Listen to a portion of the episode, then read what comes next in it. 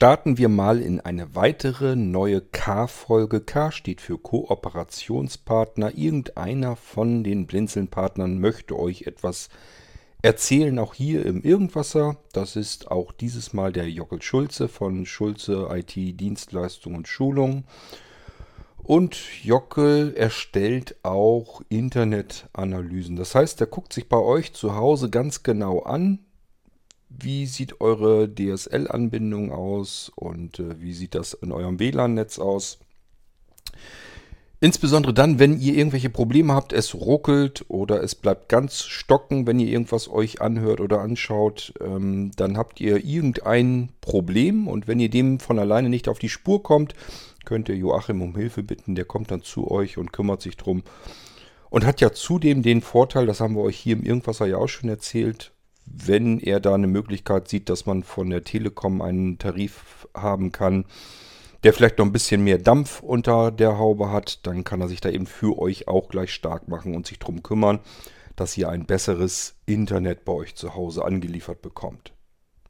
Aber ich würde mal sagen, das kann Jockel euch auch genauso gut selbst erzählen. Wir lassen ihn jetzt mal zu Wort kommen, so dass wir uns hier im Irgendwasser dann sehr bald wieder hören. Und ich überlasse euch jetzt ähm, dem Jockel und wünsche euch viel Spaß mit seiner ausführlichen Berichterstattung, wie man sich solch eine Internetanalyse bei ihm vorstellen kann.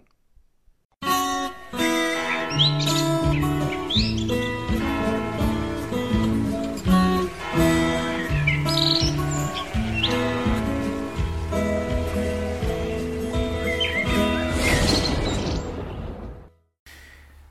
Servus, Mahlzeit, habe die Ehre. Schön, dass ihr heute wieder da seid und mir ein Ohr leiht. Ja, ich habe heute äh, mal was ganz Besonderes für euch mitgebracht und zwar ein Stück ja, Arbeitsalltag von mir. Und ähm, warum ich heute die Podcast-Folge zum Thema Internetanalyse mache, hat einen einfachen Grund. Ich bin jetzt immer wieder angesprochen worden in der Vergangenheit. Mensch, Jockel, wie funktioniert denn das eigentlich, wenn ich mir bei dir so eine Internetanalyse machen lasse? Also grundsätzlich erstmal gleich vorweg, was ist überhaupt eine Internetanalyse? Ihr kennt das vielleicht zu Hause, Ihr sitzt im Wohnzimmer und schaut ein Video oder hört Musik von Spotify und plötzlich fängt das an zu ruckeln, stockt vielleicht ganz, die Verbindung reißt ab. Ja, dann geht es irgendwann wieder oder eben nicht. Aber genau diese Probleme, die haben eigentlich einen unglaublich breiten äh, Pool an Möglichkeiten, wo sie denn herkommen können. Und ich habe in den vergangenen Jahren eine ziemlich breite, äh, ein ziemlich breites Spektrum erarbeitet an Möglichkeiten, um diesen Ursachen auf den Grund zu gehen, sie nicht nur zu lokalisieren, sondern dann gegebenenfalls auch auszuschalten. Und wie das Ganze so funktioniert und wie wir das so machen und was dann am Ende äh, ihr davon habt, das möchte ich euch heute zeigen. Grundsätzlich brauche ich für so eine Internetanalyse ein Werkzeug. Das ist in diesem Fall ein iPhone 7. Ähm, warum gerade ein iPhone 7 und nicht zum Beispiel ein iPhone X oder ein iPhone XR? Das hat einen einfachen Grund. Das iPhone X äh, das iPhone XR und alle neueren Modelle, auch das iPhone 8, haben viele Zusatzdienste, die es beim iPhone 7 noch nicht gab. Das haben wir in unserer Folge die verschiedenen iPhone-Modelle aus Sicht eines Blinden schon ein bisschen thematisiert. Und das iPhone 7 bietet natürlich jetzt in seiner äh, Exklusiveigenschaft als reines Internetanalysegerät noch einen weiteren Vorteil. Es unterstützt bereits alle aktuellen Netzwerkstandards. Das heißt, theoretisch können wir hier äh, WLAN-Verbindung mit einer Geschwindigkeit von bis zu 866 Megabit pro Sekunde herstellen über das 5 GHz Band. Ja, auf dem 2,4 Gigahertz Band, da ist es ein bisschen eingeschränkter. Da sind manche Laptops besser unterwegs, aber ein Laptop ist als Analysetool immer relativ schwierig, weil auf seinem Laptop furchtbar viel im Hintergrund abläuft, was man teilweise gar nicht so wirklich protokollieren kann. Ähm, jetzt könnte man natürlich auch sagen, boah, was seid denn ihr für Idioten? Ihr macht Internetanalyse ernsthaft drahtlos über WLAN. Das macht man doch eigentlich nur mit einem LAN-Kabel. Das sagt doch mein Internetanbieter auch immer. Ja, schließen Sie Ihren Laptop über ein LAN-Kabel an und machen Sie einen Geschwindigkeitstest. Mhm. Punkt 1 hat der Internetanbieter damit immer nur insoweit recht, dass man damit potenzielle Probleme, die auf dem Weg des WLAN entstehen, äh, ausklammern kann. Punkt 2 ist aber die Geschwindigkeitsmessung mit einem PC oder Laptop über LAN immer auch sehr ungenau, weil ich ganz viele Faktoren gar nicht mitmessen kann. Ähm, ein weiterer Punkt, warum wir inzwischen ausschließlich über WLAN messen, ist auch, WLAN ist letztlich das Nutzungsmedium Nummer 1. Ja. Wenn ich jetzt also heute schaue, ähm, in 25 Wohnungen, dann werde ich in 21 oder 22 den Fall haben, ähm, es steht irgendwo eine Fritzbox, ein Speedport, ein TP-Link-Router, naja, und der soll dann eben das ganze bewohnte, äh, ich sage jetzt mal Arealgebiet irgendwie mehr oder weniger versorgen. Und ähm, ja, ihr seht schon, ich habe es vorher angesprochen, es gibt viele verschiedene Möglichkeiten, wie Probleme entstehen können. Und ähm, wir schauen uns jetzt einfach mal eine ganz klassische Situation an. Wie wird so eine Internetanalyse betrieben und dann eben auch entsprechend die Verbesserungsvorschläge erarbeitet. Hm, zwei Dinge vorweg. Es gibt ja im Festnetzbereich unterschiedliche Übertragungstechnologien. Es gibt einmal die Coax-Glasfaserübertragung, die Kabelnetze nutzen. Und es gibt die klassische ADSL-Vermittlungsstelle, die heute eher nicht mehr so häufig vorkommt. Zumeistens ähm, ist das heute ein Vektorensystem, wo im Prinzip eigentlich die Anschlüsse nur noch ähm, in einer virtuellen Vermittlung geschaltet werden, ähm, wo dann im Prinzip sozusagen Glasfaser eigentlich fast bis zum Haus liegt.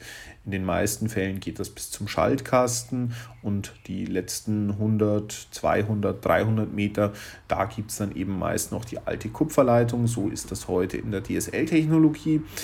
Und beim Coax-Glasfasernetz, da sieht das Ganze ganz anders aus. Denn hier haben wir hm, die Situation, dass über 20, 30, manchmal 50 Kilometer weit äh, Signale vom Endanwender über Verstärker, über kleinere Vermittlungsstellen im Prinzip in die großen ähm, Verteilstationen, Kopfstationen heißt es im Kabelnetz, geschickt werden. Ähm, und ihr seht schon, es sind zwei völlig unterschiedliche Übertragungstechniken. Die haben beide große Vorteile. Sie haben aber auch beide Nachteile, die natürlich nur die jeweilige Technik betreffen. Der Vorteil von Coax Glasfaser ist ganz klar, ich habe hier hm, nur die Notwendigkeit einer großen Kopfstation und ich kann Haushalte, die 20, 30 Kilometer entfernt sind, versorgen mit schnellem Internet, mit extrem hohen Geschwindigkeiten, da ich natürlich auch sehr viele Kanäle zur Verfügung habe, damit sehr breitbandige Signale fahren kann. Und ja, da sind natürlich Geschwindigkeiten von 100 und 200 Megabit pro Sekunde gar kein Problem. Ähm, umgekehrt ist es natürlich aber auch so, durch die sehr breitbandige Signalverarbeitung habe ich natürlich auch höhere Latenzen. Das heißt höhere Reaktionszeiten, also quasi längere Zeiten, die ein Paket braucht, um zu einem Server und gegebenenfalls wieder zu mir zurückzukommen. Ich habe aber natürlich dadurch auch wieder das Problem, dass verschiedene Anwendungen mehr Schwierigkeiten haben können. Das bedeutet, dass zum Beispiel gerade solche Anwendungen wie äh, Wi-Fi-Calling, das haben wir schon besprochen im Podcast, also das Telefonieren mit dem Handy übers WLAN äh, bei Kabelnetzen ganz häufig sehr, sehr schlecht funktionieren. Das hat hier zwei Gründe. Zum einen eben die Tatsache, dass wir etwas längere Latenzen haben, aber auch ein zweites ja, Problem möchte ich es jetzt nicht nennen, sondern einfach Merkmal von diesen Kabelnetzen. Denn ähm, um Daten so viele verschiedene Haushalte und äh, über so weite Strecken zu liefern, ist Priorisierung nötig. Das bedeutet, die Datenpakete müssen verschieden priorisiert werden. Ähm, und hier ist es zumeist so, dass ähm, die Datenpakete, die jetzt eben für äh, ja, klassische Dienste wie WLAN-Calling äh, oder zum Beispiel auch WhatsApp-Telefonie angeht, die werden zumeist nachrangig priorisiert.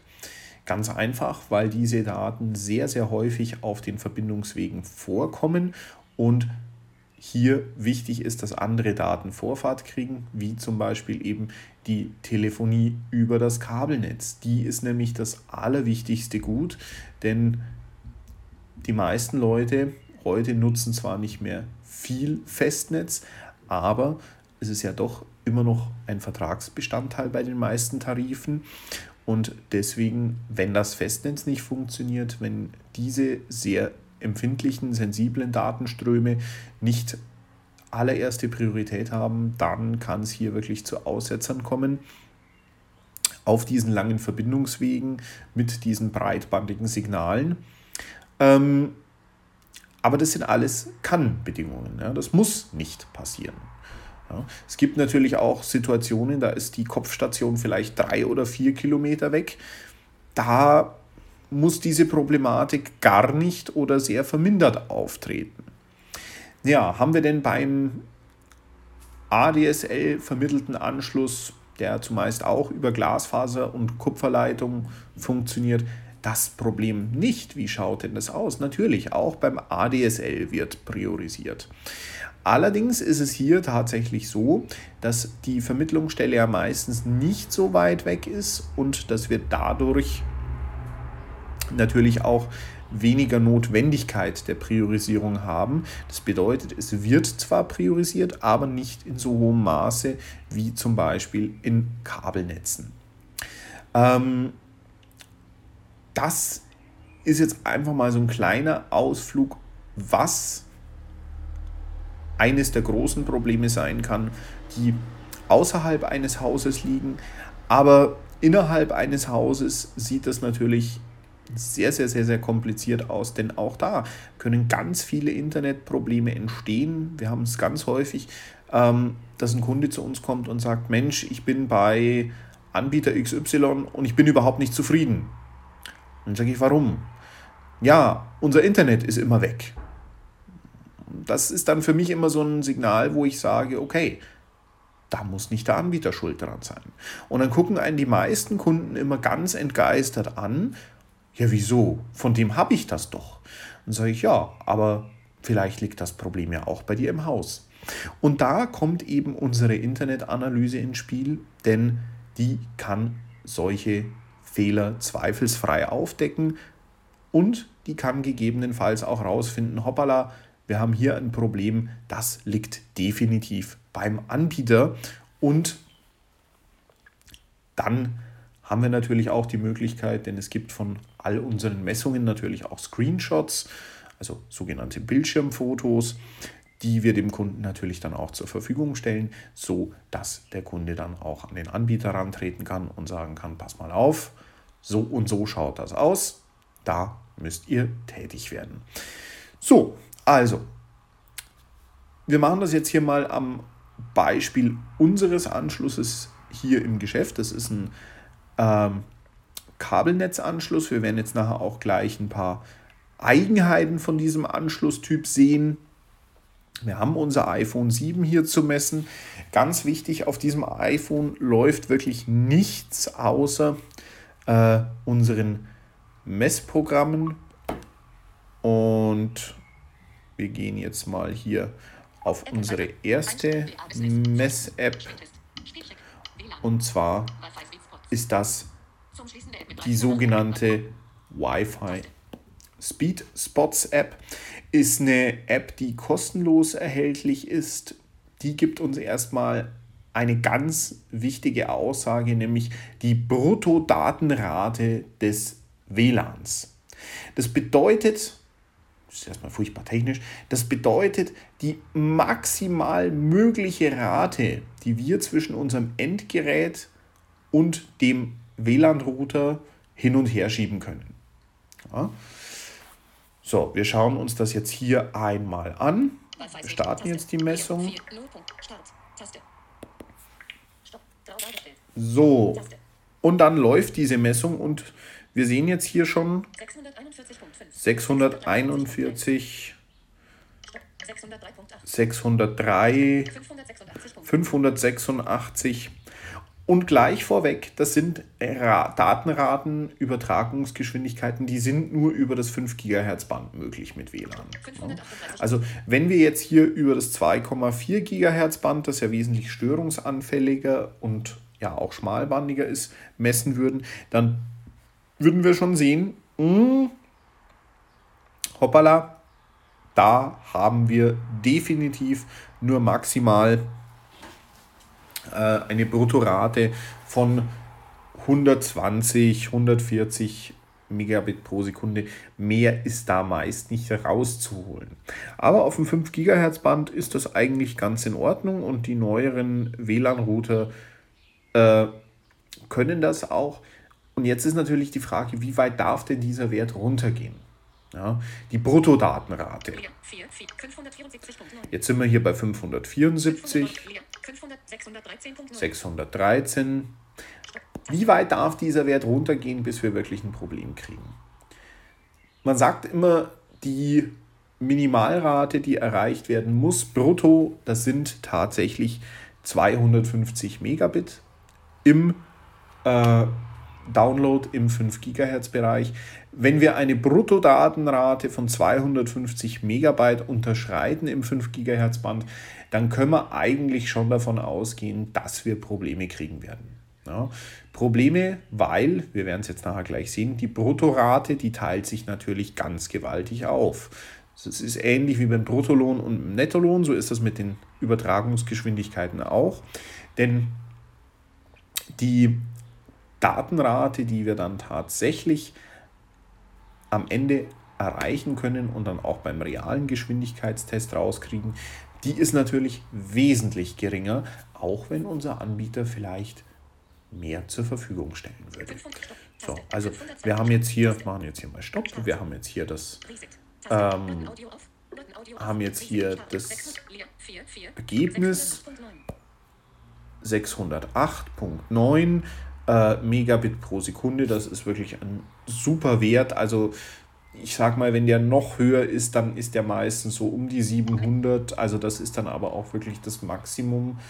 Ja, und ähm, jetzt haben wir uns angeguckt, wie sieht das mit der Bruttodatenrate aus. Ich lösche jetzt wieder den Arbeitsspeicher des iPhones. Das ist hier ganz wichtig. Also sprich, beim iPhone 7 bedeutet das, ich drücke lange auf, den, auf die Seitentaste und dann auf die Home-Taste, sodass der Arbeitsspeicher geleert wird. So, und dann gehen wir den nächsten Geschwindigkeitstest an, nämlich wir schauen uns die Nettorate des WLANs an. Wir sind jetzt immer noch nicht bei der Geschwindigkeit des Anbieters, nein, wir schließen jetzt wirklich noch ähm, WLAN-Schwachpunkte aus. Das bedeutet, wir gucken uns jetzt die Nettodatenrate an, die zwischen WLAN-Router und äh, Endgerät ausgetauscht werden kann. So, dazu gehen wir jetzt hier auf, ne, auf unsere App WLAN. Das ist ähm, die Fritz WLAN App. Die gibt es ebenfalls kostenlos im App Store. Ähm, ganz wichtig ist hier, ähm, diese App ähm, misst eben wirklich die Nettodatenrate, hat aber mit der Geschwindigkeit des Anbieters überhaupt nichts zu tun, weil es hier wirklich nur um netzwerkinternen Datenverkehr geht. Ganz wichtig hier auch ähm, Thema Speedport oder äh, andere Router ist völlig egal, die funktioniert mit jedem Router, ähm, auch wenn sie offiziell das AVM-Logo hat hier. So, wir gehen jetzt hier auf den Punkt WLAN messen. Wir kriegen hier auch wieder angezeigt Frequenzband 5 GHz. Das ist wirklich immer ganz wichtig, dass man hier auch guckt, dass man wirklich im 5 GHz Band misst. Ähm, wir machen jetzt hier WLAN messen. So. Und auch hier läuft jetzt eine Grafik durch, wo immer wieder Messwerte genommen werden. Schauen uns das an.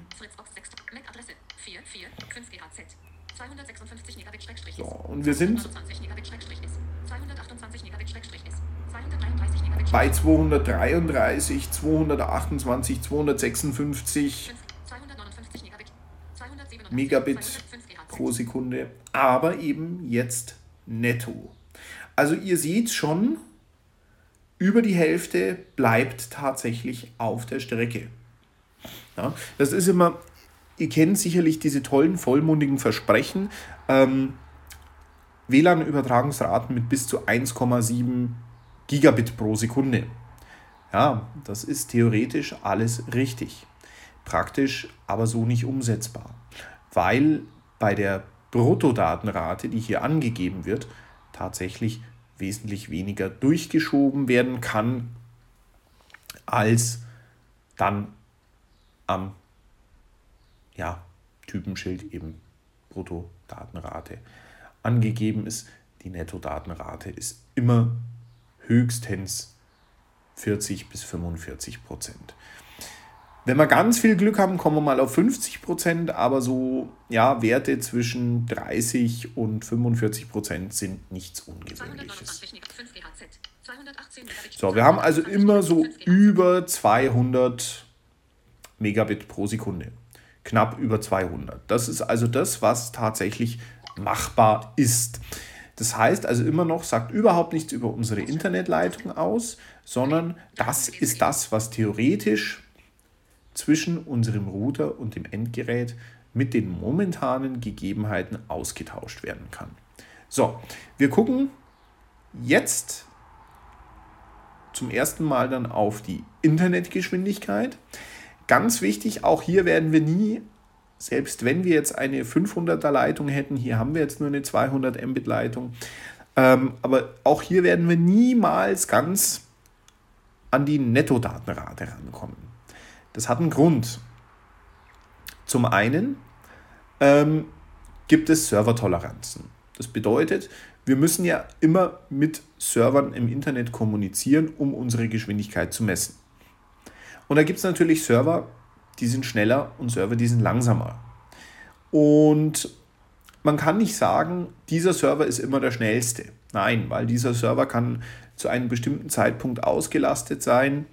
Ähm, dann können wir nicht sagen, okay, der ist immer der schnellste.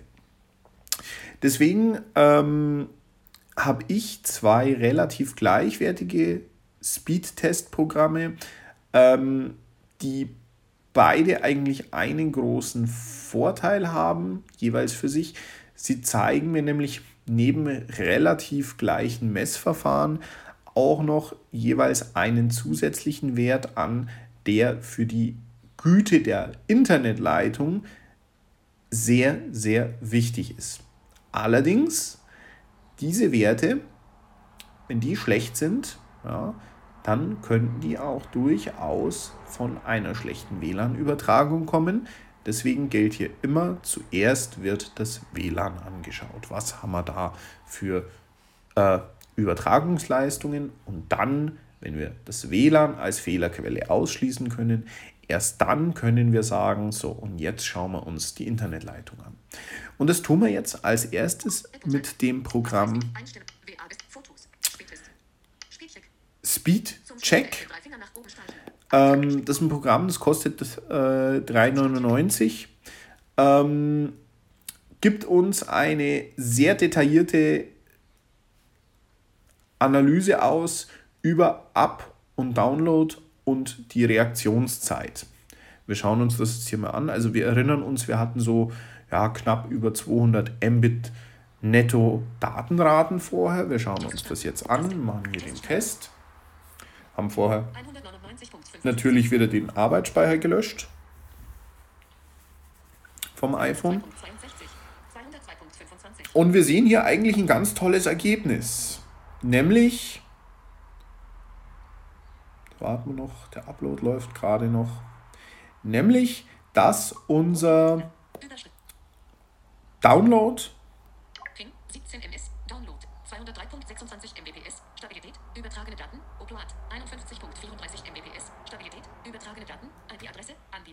188.193.168.106. Kabel Deutschland Vertrieb und Service GmbH. 96.8%, 281 Megabyte, 97.3%, 47 Megabyte. So, genau. dass unser Download nämlich bei 203 äh, Megabyte liegt. Unser Ping liegt bei 17 äh, Millisekunden. Also auch das ist ein klassischer Kabelanbieterwert. Ja. Wir könnten jetzt hier bei einer ADSL-Vermittlung tatsächlich mit solchen WLAN-Parametern ähm, bis auf 9 Millisekunden runterkommen. Also 8, 9 Millisekunden, das schaffen wir mit Kupferglasfaser, also sprich ähm, herkömmlicher Telefonleitung, wenn der Weg zur Vermittlungsstelle kurz genug ist. Ähm, wenn der allerdings sehr lang ist, also mal wirklich zwei, drei Kilometer lang, dann kann auch dieser Wert, also eben der Ping, hier wirklich mal raufgehen auf ja, 30 bis 45 Sekunden. Das ist noch relativ unkritisch. Ja? Also man muss da wirklich sagen, das ist Jammern auf ganz hohem Niveau, weil eigentlich ein Ping bis zu 40, 45 Millisekunden überhaupt keine Probleme macht, wenn alles andere stimmt. Wenn wir jetzt die Situation haben, ähm, dass wir hier schon sehen, oh, der Ping ist relativ hoch. Ja, also ist wirklich mal auf 20, 25, 35 Millisekunden. Dann gibt es hier immer noch die Möglichkeit zu gucken, okay, haben wir vielleicht noch ein WLAN-Problem übersehen und das können wir dann mit, der, mit dem Programm Fing messen. Wir schauen uns aber jetzt vorher noch an, wir haben hier 97 und 98 Prozent, ähm, also weit über 90 Prozent äh, Stabilität gehabt. Das ist ein Wert, den uns hier der Speedcheck auch immer noch anzeigt. Ja, die Stabilität, wie wird die bei diesem Programm gemessen? Und zwar geht es darum, wie stabil kann die Geschwindigkeit gehalten werden. Auch das ist nämlich immer eine Indikation, ähm, wie gut ist die Internetleitung. Wenn ich hier ganz große Abweichungen habe, dann habe ich zumeist große Probleme mit der Übertragung und kann davon ausgehen, dass dann Anwendungen wie Videostreaming ähm, oder WhatsApp-Telefonie, Wi-Fi-Calling auch vermehrt Probleme machen. So, ähm, wir haben jetzt gerade gesagt, wir können natürlich auch ausmessen, wie sind denn unsere Antwortzeiten zum Router, also zum WLAN-Router. Das machen wir jetzt mit der App Fing, die kostet, ich glaube, 7,99. So, wir schauen uns das hier mal an. Wir haben hier das Fing. Hm, bist du denn? Da. So. Und ähm, ganz wichtig, wir aktualisieren hier erstmal das Netzwerk und suchen uns dann den WLAN-Router. Ein ganz tolles Feature von diesem Programm Fing ist hier auch, ich kann mir angucken, was für Geräte sind im Netzwerk online. Und ich kann zu jedem Gerät, das ist dann gerade interessant, wenn ich mir ähm, die Verbindungsstrecken zwischen einzelnen WLAN-Repeatern zum Beispiel anschauen will oder auch Powerline, ähm, dann kann ich mir hier angucken, wie sind die Reaktionszeiten zwischen meinem Endgerät, hier meinem iPhone zu messen und den einzelnen äh, Geräten im Heimnetz. Wir nehmen jetzt hier das ähm, Moment, den Router. Genau, so, und da haben wir ihn. Und dann haben wir hier die Funktion Ping. Moment. Ping, das klicken wir hier an.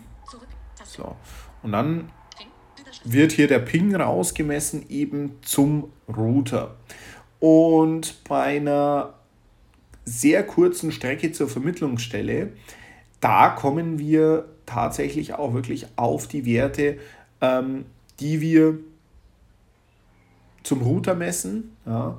Und ähm, gleich vorweg, also wenn der ähm, Weg zum Router, wenn hier also wirklich die Pings über 18 Millisekunden liegen, dann haben wir ein Problem im WLAN. Also wenn das der Fall ist, schauen wir uns jetzt hier an.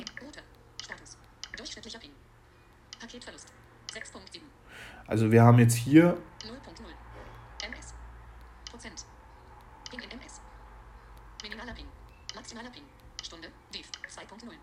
Wir haben hier einen Minimalping von 2 Millisekunden. 13. Wir haben einen Maximalping von 13 Millisekunden. Und äh, wir haben einen durchschnittlichen Ping von 6,7. Das sind also wirklich super Werte. Ähm, wir sehen aber natürlich gleich, klar, vorher wir hatten 17 Millisekunden Ping. Das ist natürlich schon eine andere Hausnummer als 6,7 im Durchschnitt. Ja, also mit einer DSL vermittelten Leitung wären wir hier bei Entschuldigung, wären wir hier bei ähm, 9 bis 10 Millisekunden ohne Probleme. So, wir haben uns jetzt ähm, im Fing noch den Ping angeschaut. Also auch der ist hier in Ordnung. Also auch da haben wir hier gar keine Probleme. Wir haben auch beim Speedcheck ja schon gesehen, dass ähm, die Leitung hier also vollkommen unauffällig ist. Ähm, wenn wir uns jetzt im Prinzip noch die App Speedtest anschauen, das ist nochmal ein weiterer Geschwindigkeitstest. So, okay, machen wir jetzt hier auf. Die gibt uns jetzt noch Auskunft über den sogenannten Jitter. Das bedeutet, die Abweichung beim Ping. Das heißt also einen ähnlichen Wert wie bei Fing Nämlich, ähm, hier kriegen wir wieder raus, was haben wir für einen äh, Ping im Durchschnitt und wie weit weichen der beste und der schlechteste Ping ab. So, wir haben hier einen Jitter von 1,9 Sekunden. Das ist für einen äh, Kabelanschluss völlig okay. Also da liegt der Wert meist so zwischen 1,5 und 4 bis 5 Millisekunden und es ist auch völlig in Ordnung. Ähm, bei einem DSL-Anschluss würde hier der Wert kaum über eine Millisekunde gehen. Also bei DSL-Anschlüssen, da geht das wirklich ähm, meist irgendwo so um die 0,3 bis 0,8 Millisekunden die Abweichung bzw. der Jitter. Ähm, wenn wir jetzt einen Kabelanschluss haben, dann ist einfach durch die weiteren Strecken und die Priorisierung das nicht zu vermeiden, dass dieser Wert ein bisschen höher ist. Wer so einen Speedtest übrigens mal auf seinem Mobilfunktarif macht, der wird auch feststellen, dass hier große Unterschiede sind.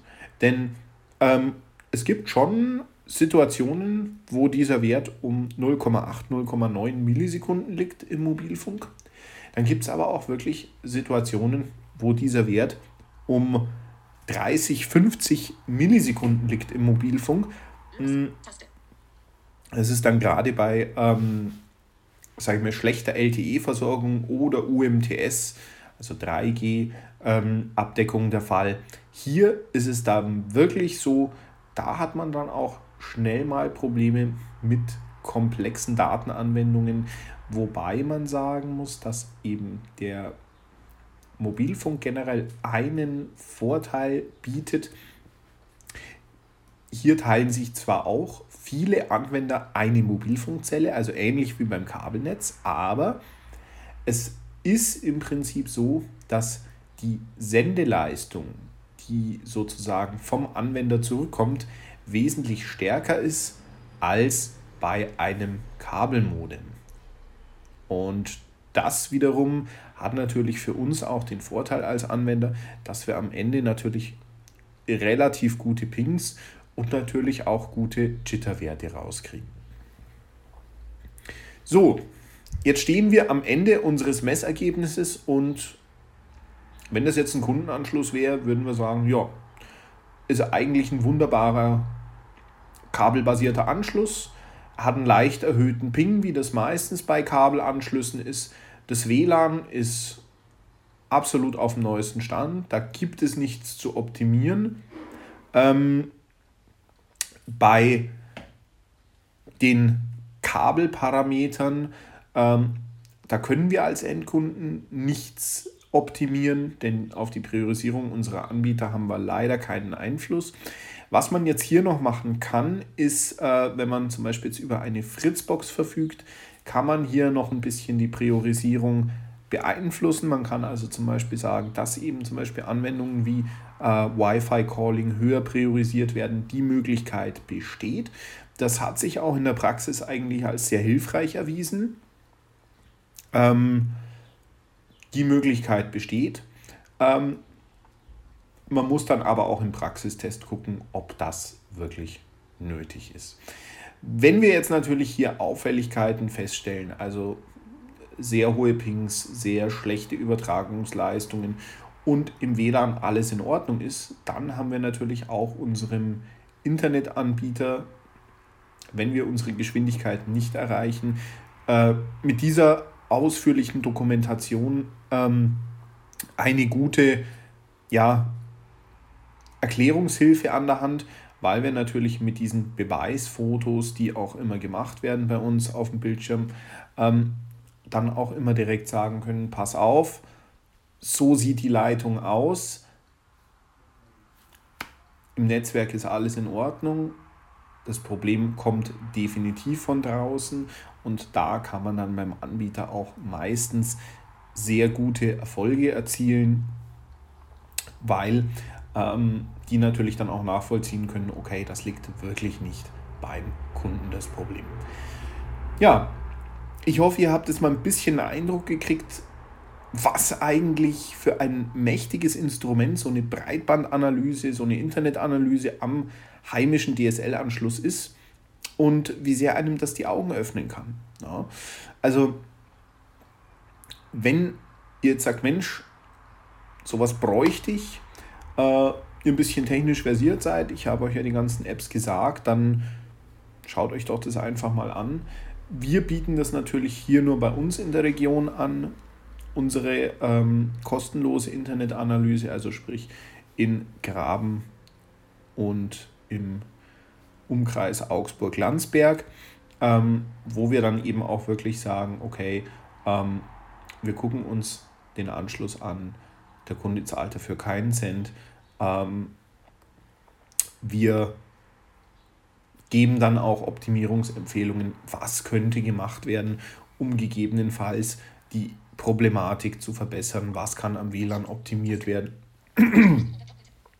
Und wenn ihr euch jetzt überlegt, Mensch, hm, jetzt wohne ich aber weiter weg, ich bin aber trotzdem nicht so ganz zufrieden mit meinem Internet, dann könnt ihr natürlich immer die Gelegenheit nutzen, wenn ihr zum Beispiel bei uns einen entsprechenden Fernseher gekauft habt, der geliefert wird. Oder wenn ihr bei uns eine Schulung bucht, die vor Ort durchgeführt wird. Dann habt ihr natürlich immer die Möglichkeit, auf diese Leistungen zurückzugreifen, wie eben unsere Internetanalyse, äh, wo ihr dann natürlich auch sagen könnt, Mensch, macht das bitte mit, schaut euch das bitte an und wir gucken, was wir tun können und werden natürlich gegebenenfalls gerne Optimierungsvorschläge machen. So, ich bedanke mich recht herzlich, dass ihr mir wieder mal ein Ohr geliehen habt und wünsche euch alles Gute. Bis zum nächsten Mal. Euer Jockel Schulze.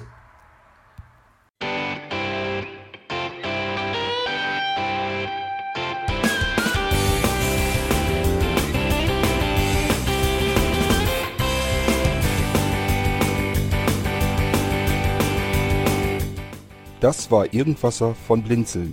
Wenn du uns kontaktieren möchtest, dann kannst du das gerne tun per E-Mail an podcast.blinzeln.org oder über unser Kontaktformular www.blinzeln.org. Blinzeln schreibt man in unserem Fall immer mit einem D in der Mitte. Wenn du möchtest, kannst du uns sehr gerne auch einen Audiobeitrag auf unseren Podcast Anrufbeantworter sprechen. Der hat in Deutschland die Telefonnummer 05165 439 461. Und wenn du uns aus dem Ausland anrufen möchtest, dann ersetze einfach die erste 0 gegen die 0049 für Deutschland. Wir bedanken uns für dein Interesse und freuen uns schon darauf, wenn du auch beim nächsten Mal wieder mit dabei bist.